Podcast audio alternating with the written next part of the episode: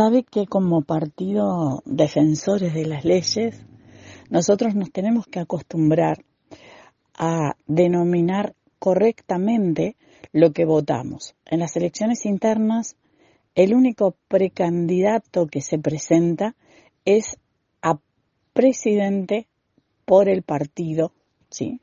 Y después se votan convencionales al órgano deliberativo nacional y convencionales al órgano deliberativo departamental o convención nacional y departamental respectivamente. Así que eso es lo que nosotros votamos, esa es la razón básica y fundamental por la que no estamos haciendo campaña en este momento por ningún compañero, ningún ciudadano que quiera ser investido como intendente del departamento de Colonia.